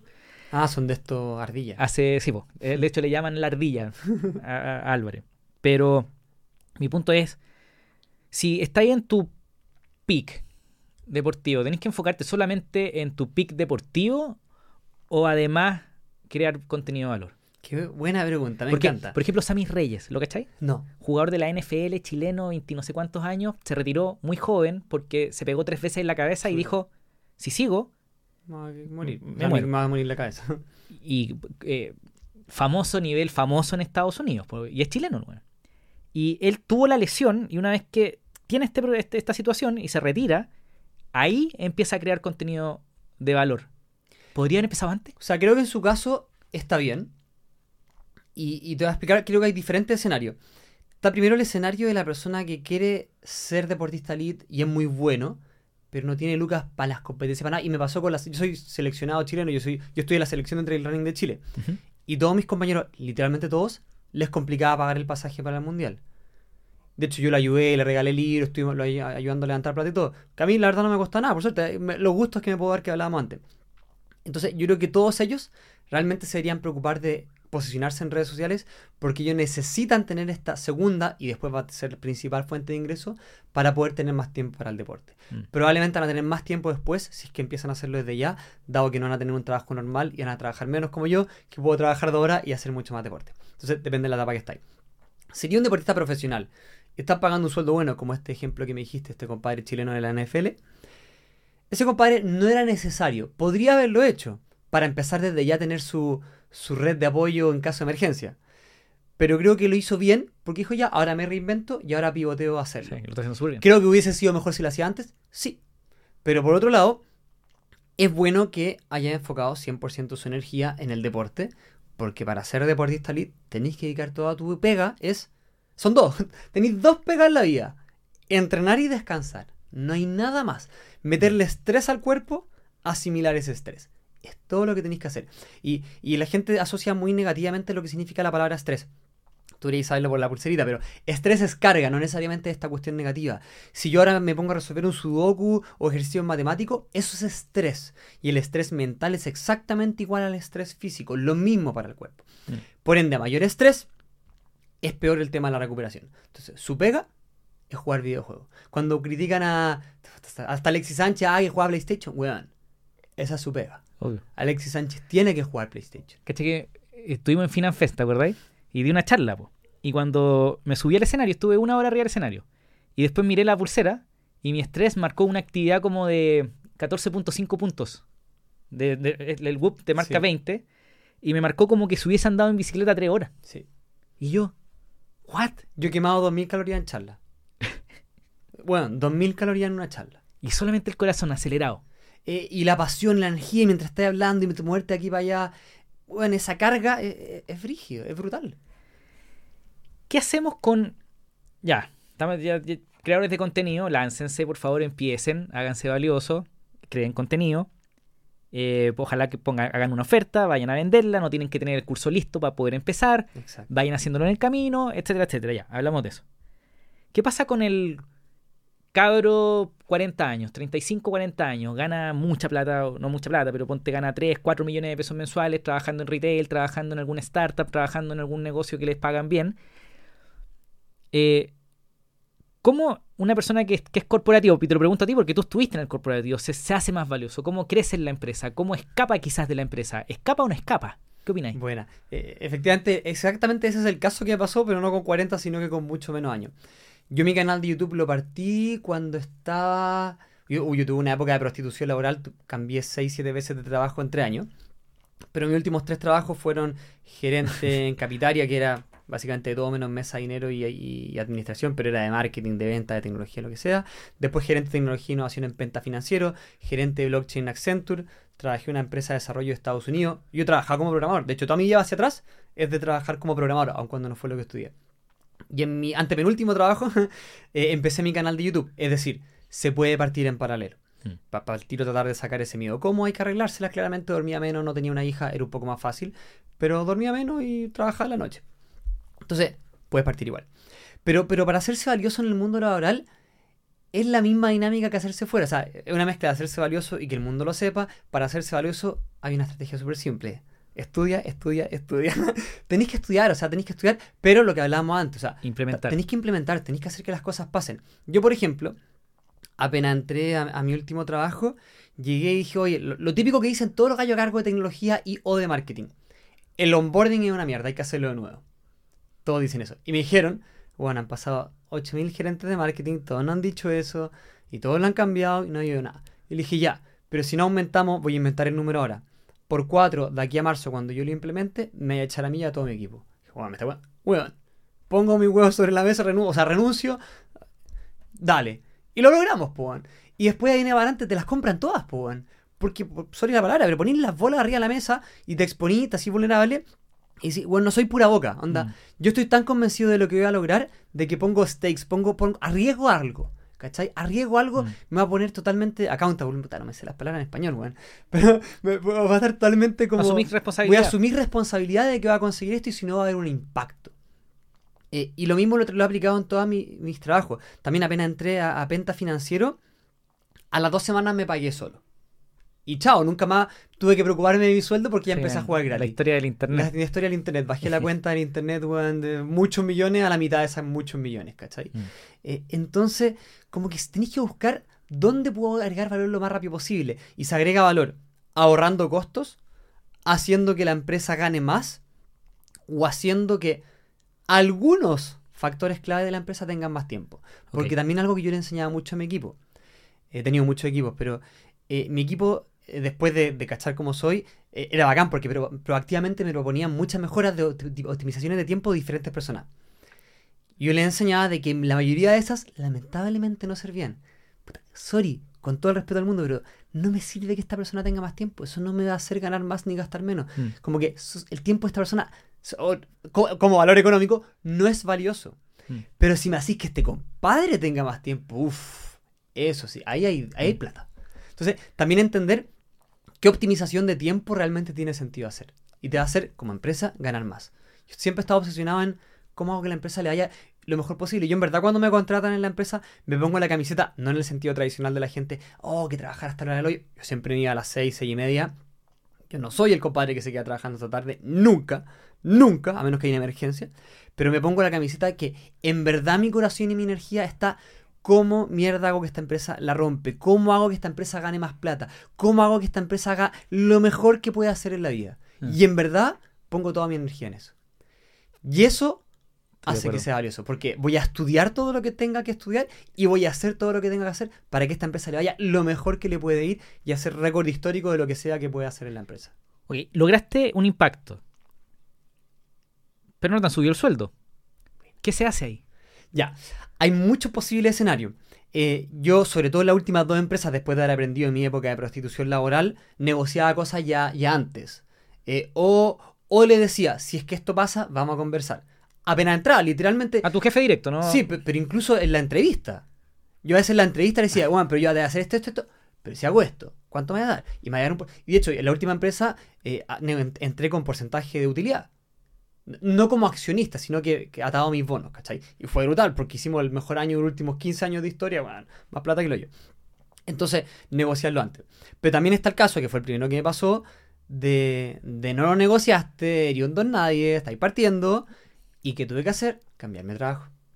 La mejor forma, lamentablemente... llegas- llegaste a pedir, no a pedir aumento, pero quizá a decir, oye, quiero Lle- seguir Llegué a pedir aumento porque, porque weón, te hice ganar ocho veces mi sueldo al mes Y dijeron que no. y me dijeron que no. Y te fuiste. Yo renuncié al tiro. Bien. Bueno, me paré y me fui. No había plan. Me acababa de casar. No había plan, no había nada. Me paré y me fui. chao, se acabó, no hay vuelta atrás, chao. Aparte, sabía que me iban a necesitar, así que me tuvieron que pagar como freelance un par de veces para algunas cosas. Y, y- y literalmente al día siguiente estaba sentado en una empresa trabajando. No. Por la fórmula de hazte valioso y que el mundo lo sepa. Weón, le dije a un amigo, ya sabía la mitad de Chile y todos me estaban llamando para contratarme. Porque hice este proceso. Y, ok, Pero por eso te digo que hay distintos escenarios, ¿cachai? No, De- no. Depende de dónde estáis, pero. Y espera, déjame hablarte del Dale. tercer escenario, dale. de que es como. eh, lo lográis conversar y te dicen, ya, dale, pero. Como te ponen pero, ahí ya tenéis que ponerte más brígido. Como compadre, si es que no pasa X, Y, dale un ultimátum. Me voy a ir. Y puta, irte, po. Claro. irte. Si es que no pasa. Ya. Tú me decís, Nico, hay que correr riesgo, hay que a- educarte, tenéis que implementar, poner, ser accountable, poner tu responsabilidad sobre la mesa. O sea, si esto no, no funciona, yo asumo la responsabilidad. Pero ese riesgo de asumir la responsabilidad en el mundo corporativo, yo no- nunca he estado en el mundo corporativo, no lo entiendo. Yo nunca he trabajado para nadie, bueno. Eh, No te perdiste mucho. pero, pero respeto porque yo estudié ingeniería civil industrial y todos mis compañeros de universidad son puta gerentes Sí, pues, en Walmart, en, grande. en, en todas. Pero mi pregunta es, lo que sí veo es que están muy cómodos y que muchos quizás no quieren correr riesgos porque creen que van a arriesgar la seguridad de, las lucas todos los meses, de, de la estabilidad que tienen. ¿Qué es más seguro? ¿Arriesgarse o no arriesgarse? Uf, qué me gustó tu pregunta, me encantó. Yo estoy convencido de que es más seguro arriesgarse. Tú haces primero el paralelo a las inversiones y después vamos a hablar de lo anterior. Yo lo he demostrado en Excel en matemático en mis cursos y también en, YouTube públicamente, como un portafolio arriesgado, que incluso cuatro de los 10 activos financieros se vayan a cero, es más rentable que invertir en 10 activos conservadores eh, por el tema de, esperanza y de obviamente que, que, aun cuando mueran muchos, los que les va bien va a ir un por 500 versus los otros que van a ir normalmente a 10, 10, 10, ¿cachai? Como, como ese símil. Entonces, eh, matemáticamente para las inversiones, yo estoy convencido, obviamente hay gente que nadie sabe cómo saber el futuro y las inversiones del pasado no aseguran lo del futuro, pero yo estoy convencido de que te conviene ser arriesgado. Mm. Y estoy convencido que lo mismo aplica al, al ámbito laboral, porque si es que la chuntas, puede ganar infinitamente más, y si es que no, pero te la jugaste y una persona que agregue valor, probablemente no te vayan a echar o no vaya a ser tan complejo lo que vaya a pasar. Ojo, tenéis que asumir que sí. Tenéis que tomar tu decisión asumiendo que va a pasar lo peor. Pero, pero probablemente no, si te la jugaste y realmente estás haciendo todo, sí o sí vaya a aprender algo en el camino. Aunque las caguí vaya a aprender, de hecho, uno suele aprender incluso más de los cagazos Bueno, para después pivotear y hacerlo mejor. Entonces, para mí, no arriesgarse en el mundo laboral es peor porque te vas a quedar estancado. Y estar estancado es la definición de estar muerto, la vida de movimiento. Si estás estancado, no te estás moviendo. Te vas a quedar ahí para siempre. Te va a pudrir tu alma, tu dinero, todo. como el agua estancada. Como el agua estancada.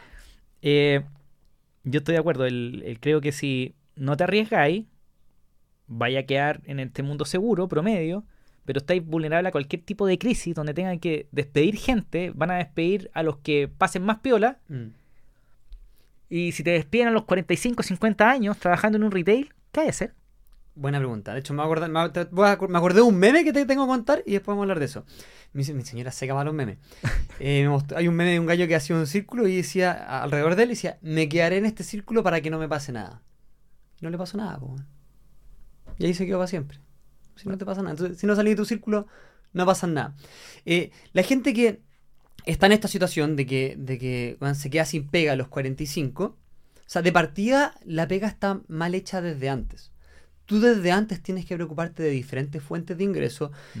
cosa que no hemos hablado, pero es sumamente importante, de construir patrimonio y, y de tener un estilo de vida y una salud financiera de que aun cuando te despidan no tengas por qué conseguir un trabajo en mucho tiempo o quizás nunca más. Mm. Tú puedes hacerlo. La mayoría de las personas que tienen estos cargos de las personas que estamos hablando pueden no trabajar nunca más si es que hubiesen tomado la decisión correcta hace años. Ahora, también debiesen haber partido, lo que tú y yo estamos convencidos, creando contenido. No importa si eres un empresario, un empleado o un emprendedor, yo estoy convencido de que todos deberían crear contenido de diferentes tipos en diferentes plataformas para que la gente sepa quién eres y en lo que eres bueno. Y eso te va a abrir un montón de oportunidades. Y si es que estuviese este caso y hubieses hecho esto, como yo, al día siguiente ya estarías trabajando. La gente, de hecho, yo me, me cambié seis veces de trabajo en esos tres años, no porque estaba cambiándome, Porque literalmente me llamaban todos los días y eran ofertas irrechazables. Me llamaban todos los días. A mí mi último trabajo me llamó Google. Mm. Oye, weón, ¿te podéis venir a trabajar con nosotros, porfa? Por una cuestión que yo hacía en una plataforma de programación que me hacía muy valioso y que el mundo lo supiese. Le dije que no porque ya estaba en esta bola de no quiero trabajar. De hecho, ahora todos me preguntan, oye, ¿por qué no postulé el puesto de gerente en Tesla? Porque es full time, ni cagando. Amo Tesla y me podrían pagar infinito, pero no importa un hoyo. Ya, ya hablamos de mis prioridades. Nunca está la plata y está, está igual medio resuelto. Chao, ¿cachai? Te dije que están, tan, tan por abrir Tesla en Están Chile. por abrir Tesla en Chile. Entonces, eh, si es que ya hiciste bien la pega, ya te conocen. Ahora, si es que te pasó esto y no lo hiciste, que probablemente sea la realidad de muchos de lo que le esté pasando ahora, nunca es tarde. De hecho, yo te ocupo a ti como ejemplo. ¿Cuántos meses te demoraste en llegar a 100.000? ¿Ocho meses? No, miento. menos. Según menos. yo fue menos. No, no, no. Eh, tres meses. Tres. Ya, yo, ya, yo me acordaba con tres. Está bien mi historia cuando le cuento a la gente. Porque en verdad yo te ocupo como ejemplo. No, llevo, llevo ocho meses sí, po. en total. Pero en tres meses efectivamente llegaste a los 100k, ¿cachai? Y con 100k monetizáis mucho. Entonces, Mm. eh, ¿tenéis para sobrevivir tres meses? Y si es que no, simplemente ponte a trabajar, pero ahí ponte serio. Ya, filo, no lo hiciste en el pasado, pasado es costundido, Mm. de ahora, oye, ojo, no esperes a que te eches. Si estás escuchando esto, parte ahora. Parte ahora ya, creando tu contenido. Sí. Parte ahora contándole al mundo lo que, lo que haces. Parte al mundo lo mostrándole lo valioso que ya eres, explicándole las cosas que conoces. Y a la vez también, preocúpate de tus inversiones. Para que si te pasa esto, puedas decir, ¿sabéis qué? Este es mi momento. Me voy a dedicar tres meses sin trabajar a crear contenido para ver si es que esto que me dijeron los Nicos funciona. Mira, tú dijiste la decisión correcta. ¿Cómo se ve la decisión correcta en términos de inversiones para una persona que ya trabaja y gana buen sueldo? O sea, ¿Cómo empieza? ¿Qué, o- o los hashtags, no me digáis eh, A1, 2 y 3 porque va a ser muy largo, pero dime como qué temas tiene que empezar a estudiar. Ya, lo primero que tiene que saber es eh, orden financiero. Y el orden financiero es traquear todos tus gastos y ser responsable con tu tarjeta de crédito. Y ojalá no sea de las personas de las que hablamos al principio de este podcast, de las que viven endeudados. La mayoría de la gente si la echan hasta el hoyo, porque básicamente el super Porsche, la super casa, los super viajes que hace, son todos con deuda. O sea, son cosas que no debería estar haciendo. Y eso ya hay una, irresponsabilidad financiera. Solo gasta el dinero que tengas. No, no gastes más que eso. Y tiene que haber una diferencia positiva mes a mes. Si no la hay, por eso está este tracking de todos tus gastos. Para que veas dónde se te está drenando el dinero y te das cuenta, oh sorpresa, me eché tres palos en zapatillas los últimos tres meses. Es culpable, me pasó. Sí, me eché tres palos en zapatillas. Eh, Pero para correr. Sí, sí, obvio. No, jamás estas zapatillas costar 10 lucas. Sí. Eh, entonces preocúpate de eso, ten tu gasto ordenado. Después, si es que hay una diferencia eh, o tienes un dinero, tienes que invertir. Eh, obviamente hay mil formas de invertir, no vamos a hablar acá de los millones de cosas que puedes invertir, pero, pero ya si el S&P 500 eh, es lo más fácil para todo, un ETF que sigue las 500 empresas de mayor capitalización bursátil en Estados Unidos, esa es la inversión, comillas, más segura, ponte a invertir. El solo hecho de, de invertir te va a obligar a saber más. De hecho, yo le trato de decir a la gente, compra cripto, compra acciones y compra ETF. Pero nada, anda, métele 10 lucas. Eso te va a obligar Mm. a querer aprender más de esas tres cosas y después vas a saber y tú tomar tu decisión de dónde quieres invertir. Y después date cuenta y est- estudia un poco sobre el interés compuesto. El interés compuesto es esta curva exponencial de que aplica las inversiones, de que aplica todo, la verdad, en la vida, incluso al crecimiento en redes sociales, incluso al crecimiento personal, incluso al crecimiento como yo veo en mi canal de YouTube, también una curva de crecimiento exponencial, donde al principio está planito, planito, y por eso la mayoría de la gente se retira o renuncia, lo que sea, porque no ve Mm. crecimiento, pero después de un tiempo se sube, sube, sube, y se pega una subida exponencial, y eso pasa con tus ingresos, pasa con tu patrimonio, pasa con tus seguidores. Entonces, estudia un poco sobre este efecto de- del interés compuesto para que estés convencido del largo plazo. Y por último, porque acá está lo típico, y de hecho muchos me podrían haber dicho eso al principio del podcast, que ya los, quizá ya lo escriban en los comentarios la gente. Oye, pero ¿por qué tan austero si hay que vivir hoy? ¿Y por qué para mañana, cachai? Primero, hoy ya tengo todo lo que necesito, y hablamos de que no necesito mucho para ser feliz.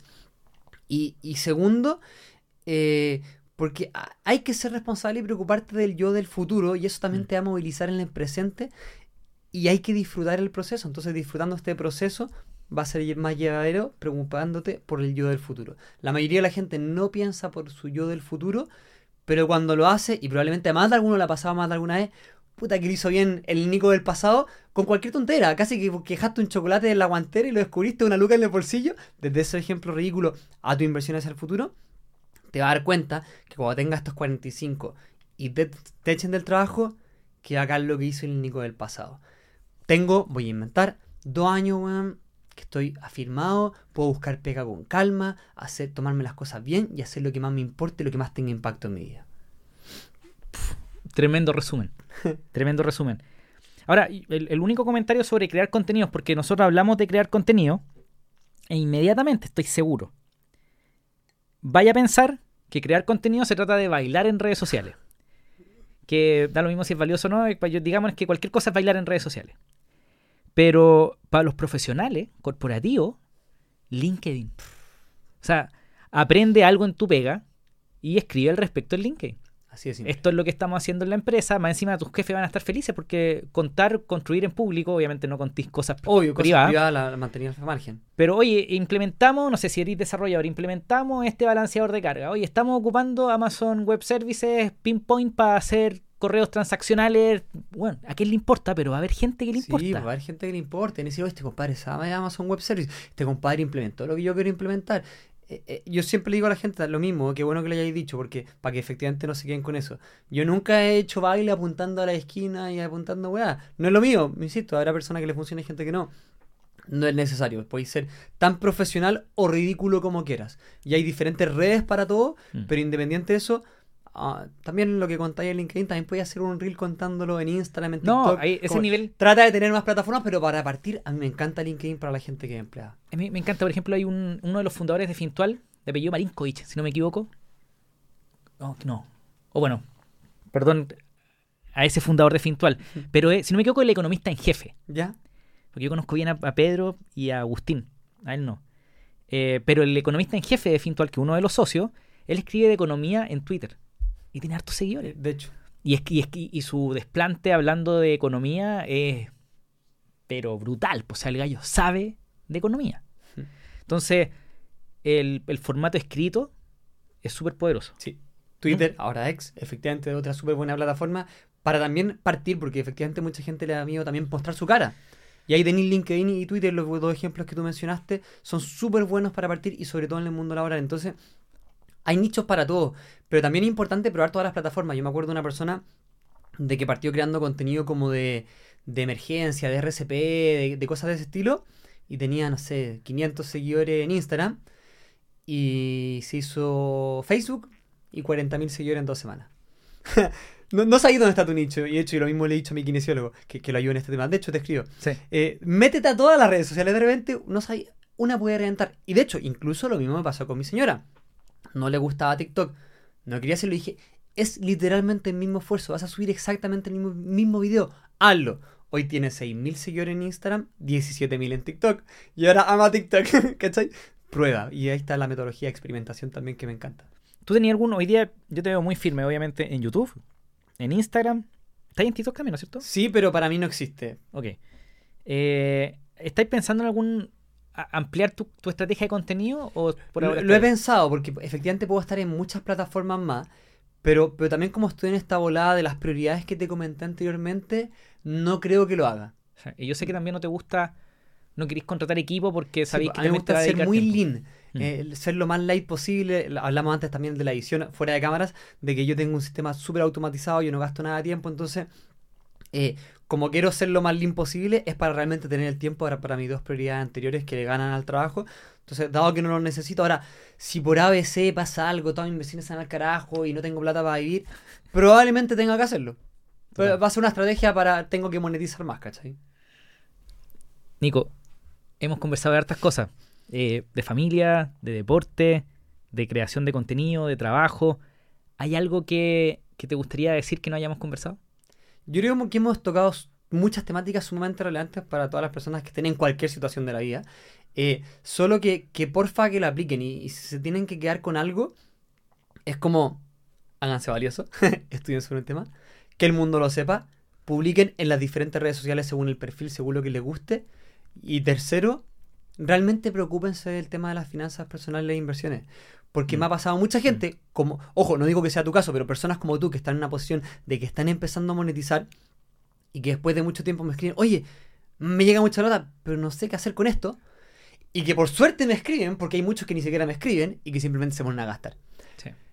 Por ende, aun cuando aún no sea esa situación de que tengas mucha plata y todavía no tienes ese happy problem, todos tienen que aprender de finanzas personales e inversiones lo antes posible. Por la curva del interés compuesto y porque nunca sabes cuándo puedes hacerlo tan bien que muy rápido te llega más plata de la que estás acostumbrado a manejar, vas a tomar muy buenas decisiones y, y solo tomando unas pequeñas buenas decisiones puedes asegurar tu futuro financiero y tu yo del futuro te lo va a agradecer. Yo lo que hago es que cada vez que tengo algún impulso medio idiota, o sea, imagínate que me cayó plata adicional y tengo un impulso medio idiota, eh, me obligo a hacer como un, un pros y contras. Buenísimo, Y- buenísimo. David hace lo mismo. ¿Realmente necesito comprarme esta cuestión? Por ejemplo, quiero la bicicleta, ¿te acuerdas que? Sí, Real- bicicleta. ¿Realmente necesito la bicicleta si la que tengo funciona? Y pasa exactamente lo Eh, mismo. pero también hay, hay, hay gustitos, lo que tú me decías, Nico, me quiero comprar, no, no en el episodio, pero me dijiste antes, me quiero comprar una, una cámara hiperbárica, que cuesta una fortuna. Es que a mí no me importa cuánto cueste. Pero para mí es irrelevante por pero lo que para ti es importante, Exacto, ¿no es porque para mí es tan importante que sobrepasa todo- todos esos valores. ¿Cacha que algo re- relevante que dijiste ahora, relacionado a las compras, yo tengo dos metodologías que me encantan para que la gente no gaste por las puras. Y ojo, la que tú dijiste es buenísima, de hecho mu- muchos la hacen y debería hacerla, pero me da paja. Que una es la regla de los 30 días y el otro es la este pobre. Eso. Regla de los 30 días es simplemente aplaza la decisión a 30 días más y te aseguro que se te va a olvidar. Se te va a olvidar. Y, y la segunda, este pobre, me encanta porque me ha hecho hacerme creativo de una manera Para, impresionante. hazte pobre. Hazte pobre. Ok, cuenta. Me llega plata, la invierto al tiro. Y solo me quedo con el mínimo para pagar las cuentas. Ok. Y de hecho me pasó, y este es el ejemplo más extremo que les puedo contar, pero es, para solo para que se entienda, pero es real. Me quería hacer una casa en el sur, toda mi plata ya está invertida. ¿Cómo pago mi casa así? ¿Qué puedo hacer para pagar mi casa en el, curso- en el sur rápido? Y hice un lanzamiento. Bueno, en siete días lo preparé, hice el lanzamiento y pagué mi casa en el sur. En un día. Entonces, eh, el hacerte pobre te da, te da esa creatividad de de dónde saco plata. Obviamente esto es un caso súper extremo, Mm. lo sé, ¿no? Comprarse una casa onda, de la noche a la mañana no es tan fácil. Pero, pero también yo lo he hecho muchas veces en mi vida en, en micro escala. Onda, me quiero comprar este celular, sé que tengo el dinero, pero está todo invertido y no lo voy a tocar. ¿De dónde consigo un palo y medio ahora? Onda, hoy día. Weón, código de descuento, este curso, lo tiro en Instagram, pum, listo, palo y medio. Vale, me compro el celular. Mucha gente que. Porque estamos hablando de gente que ya.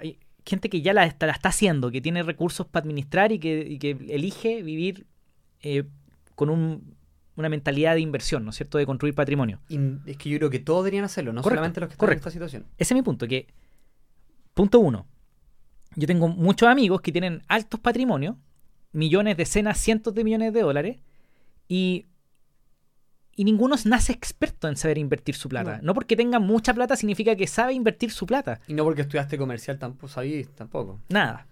Y lo segundo, con el ejemplo que tú me decís, escuchaba en un podcast, quizás lo dije en este podcast antes, pero eh, un gallo forrado, millonario, en Estados Unidos, tenía que pagar la universidad de su hija, algo así.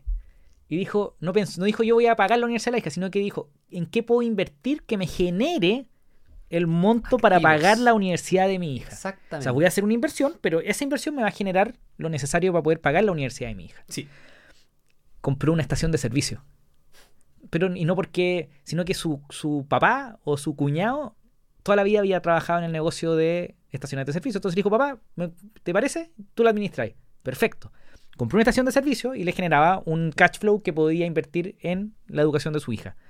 Por supuesto que se abrió otra oportunidad de negocio. Bueno, ahora tiene como 30 estaciones de servicio. Lógico. ¿Te gusta esa idea? Me encanta, si al final yo igual trato de hacer eso en hartas cosas, como que aumentar mis ingresos pasivos mensuales para pagar ciertos gastos que quiero hacer. Eh, Es, algo que trato de hacer. De hecho, acabo de habilitar, por ejemplo, las suscripciones en Instagram, cobrando el mínimo 9.90. Ya tengo como 170 inscritos. Y es como ya, todavía no lo pienso. pero Es como, bacán, eso ya. Y algo que, por ejemplo, si me cambio ahora de departamento, tengo esos 170 lucas extra. En verdad puedo gastar lo que quiera, pero tengo esos 170 lucas extra ya pagados mensualmente para rentar un departamento. Entonces, me encanta esa metodología. Y, y también lo complemento con, eh, podía hacerlo así o incluso puedes invertirlo desde chico. Muchas veces tenemos gastos que sabemos que vamos a tener, pero no nos preocupamos hasta que lleguen. Mm. Los dos ejemplos más clásicos es la universidad del hijo y el matrimonio. Si tú estás pololeando, independiente si es que sea la persona con la que te vaya a casar, sabéis que quizás es posible que te vaya a casar, empieza a ahorrar desde ya. Y lo mismo con un hijo. el día, de hecho, que lo hice con mi hija, el día que tu hijo nace, invierte. De hecho, si invertís cerca de un palo, creo que pagáis toda la universidad de tu hijo a los 18. Sí. Y, y si no, podéis invertir como 50 lucas al mes y también lo conseguí. Yo hecho, le invertí un poco más y dije, ya listo, ese es su portafolio. Probablemente con esto, cuando tenga 30, estar forrada. Y un portafolio chiquitito, pero, pero como se compone el tiempo. Entonces, Fintual ya tiene la opción de abrir cuentas para niños, ¿no? Fintual tiene Fintual Kids. Y Sí. podía abrir una cuenta para un Sí, niño. Sí, y Rational pronto supone que va a sacar Rational Kids. Y es clave eso. Eh, entonces, eh, preocúpate desde Mm. ya de los gastos que sabes con certeza absoluta que va a tener a futuro. Es como el que nadie quiere hacer, y de hecho yo tampoco lo, lo he hecho, pero casi que pagar al tiro tu funeral, el ejemplo Ah. más ridículo y extremo de esto que estoy diciendo. Sí. No lo he hecho todavía, pero, pero ese es el ejemplo.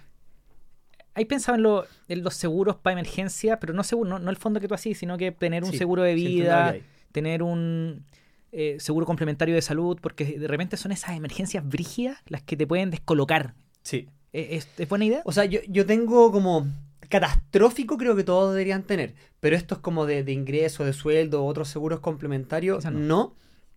por el hecho de que yo siempre le digo a mi señora como que mi seguro ante todo es el portafolio que yo ya tengo formado, ¿cachai?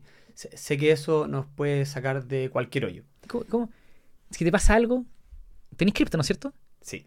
¿Qué- si, si te pasa algo, ¿cómo, cómo, cómo es la, la herencia de las cripto? Cáchate, tengo, ¿Tenía un protocolo? tengo un protocolo. No me lo contís totalmente. No, pero- no, pero obviamente es súper importante Por que me lo seguridad. preguntéis porque tienen que, tienen que entender un poco cómo funciona esto, sobre todo en el tema de las cripto. Primero, más allá de las cripto, tengo como un listado de to- todos los lugares donde tengo plata. Porque tengo muchos lugares diferentes, que la plata de PayPal, que la plata de este banco, que la de este Claro. banco, de este banco en Estados Unidos. Que te- y, y, lo- y en cripto eso se multiplica por 500, Sí. literal. Sí. Y segundo, tengo como. Obviamente tengo billeteras de criptomonedas y tengo claves en diferentes lugares. Y esas claves las tengo encriptadas. Así que incluso si te dijera, oye, mi clave está en el cajón de mi velador, obviamente no era el caso, pero si te dijera, tú la vas a ver y está encriptada. A mi señora le tengo dicho cómo se desencripta. Pero mi señora no sabe usarla. Que, que, Hay más personas involucradas. hay más personas. Por un lado es bueno, porque te da esa seguridad extra de que "Oh, mi señora no me va a cagar, pero que tu señora no te cague. Pero por otro lado es malo porque no sabe. Sin embargo, siempre digo, tienes que escribirle a esta persona eh, para solucionarlo. Y ahí lo solucionan. Y de hecho, y este nombre de esta persona siempre se lo olvida, pero el de otro no. Pregúntale a él a quién tenías que decirle, te va a decir este, y con este compadre tenemos conversado. Si es que algún día nos morimos, vamos a ayudar a Nuestra Señora. Porque ambos tenemos patrimonio relevante en criptomonedas, ¿cachai? Porque es difícil, es difícil sacarlo porque las tenemos aparte, no solo que tenemos cripto, las criptos están trabajando, haciendo staking y el protocolo DeFi, están haciendo cosas complejas, técnicamente difíciles de deshacer. Entonces, el- en la estrategia tenía, tenía un partner que entiende muy bien el tema y que entre los dos se van a ayudar si es que pasa algo. Exacto, y, pero igual le tengo escrito un set de instrucciones. Y tengo pendiente, igual quiero hacer un video detallado de, del proceso. Claro, Porque cuando tú tenés... eh, no quiero profundizar mucho más, pero, pero nos metimos. Eh, cuando tenés cripto, erís tu propio banco. po. Exactamente. Tú estás preocupado de tu propia seguridad eh, y, y poder y la herencia de todo eso es que es re complicado porque probablemente hay mucha gente que se ha muerto que ha- su- Sí, su- sí. sus lucas o sus criptos Chao. han quedado ahí tiradas. Para siempre. De hecho, incluso do- donde yo tengo mis credenciales son lugares que aguantan inundaciones, incendio, incendio, choque eléctrico. Es ridículo, pero es real. Incluso aguanta 10 segundos si lo tiráis a un volcán por la lava. O sea, a ese nivel, ¿cachai? Entonces, es ridículo. Nunca lo va a tirar un volcán, pero, pero, pero, ¿cachai? Uno tiene que preocuparse de que sobreviva ante todo tipo de escenario. Hay alguien que me encantó lo que hacía, que era tallar su su su, su- ah, ¿cómo se llaman la- Las, las credenciales, las las palabras. credenciales, las palabritas eh, en acero, pero talladas. Sí, es, es- es muy clásico, es uno de los que más se hace. Está bueno, ¿no es cierto? Sí. Nico, dejémoslo hasta acá. Dale. Muchas gracias por venir. Gracias por la invitación. Un gustazo. Igual. Adiós. Si te gustó el episodio, por favor ayúdame que el mensaje de vivir de lo que amamos llegue a más personas. Compártelo con un amigo, déjame 5 estrellas en Spotify, suscríbete en YouTube, déjame un comentario o simplemente toma el link del episodio y compártelo en tu red social favorita. Muchas gracias a todo mi equipo que me ayuda a tener el tiempo para hacer este episodio. Muchas gracias a ustedes por escucharlo. Adiós.